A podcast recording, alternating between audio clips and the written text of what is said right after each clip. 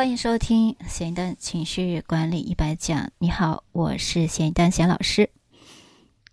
今天要带大家来学习什么是 GROW 模型，它由哪四个部分组成？它应用在什么样的一个领域？包括案例的分享，可能会有啊，同学会问说。你讲情绪管理怎么讲到说，呃，GROW 模型了？这个有实际的关系吗？嗯，你不是解决这个心情不好、呃情绪失控就可以了吗？确实是这样，但在实际的工作当中，如果说事情有那么简单，那我这个工作就太容易了。但往往呢，实际的。现实是残酷的啊，事情并没有那么简单。举个小例子，我今天辅导一个学员，他呢，呃，是一个职场上的精英，工作做得非常好，每年吧也能创造百万以上的业绩。那这样一个女性，她职业规划没问题啊。他人生观、价值观，他的各种，他的能力，他的自信是没有问题的呀。那为什么还要来啊做咨询、做辅导呢？为什么他的情绪会崩溃呢？对你猜中了，女人嘛，一般过不了感情关，感情出现问题是很正常的，出现了严重的问题也很正常。那在这个时候呢，我怎么样用到这个 GROW 模型呀？你试想一下，你上一次情绪失控的时候是什么一个情况？你是不是还能很好的、很理性的处理好事情，然后默默的找一个角落，啊，哭上一哭，然后抹抹眼泪，第二天照常呢？也没那么容易。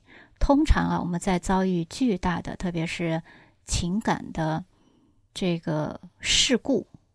意外发生的时候，我们的这个情绪啊是通通一块儿上来的，各种复杂的情绪。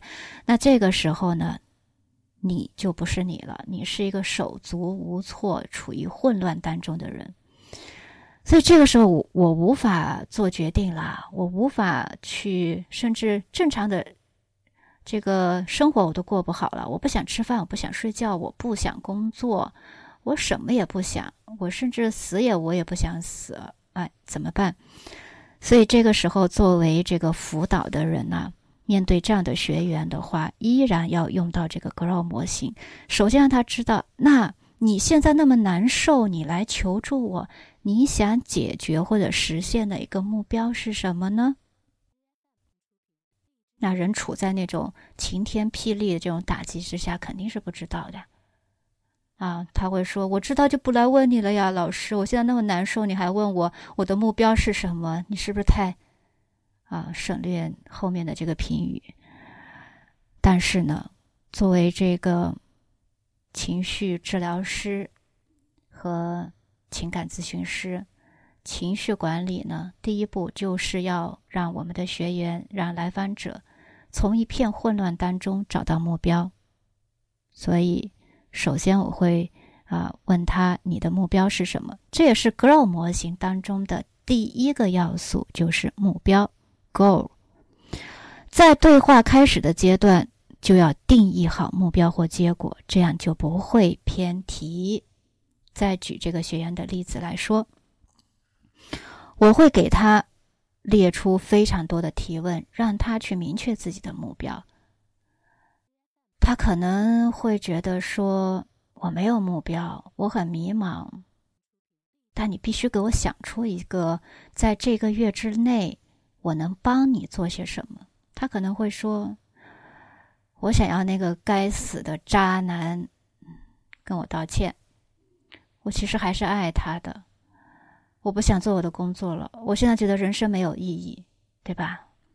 人在这种情绪失控的状况下是非理性的思考。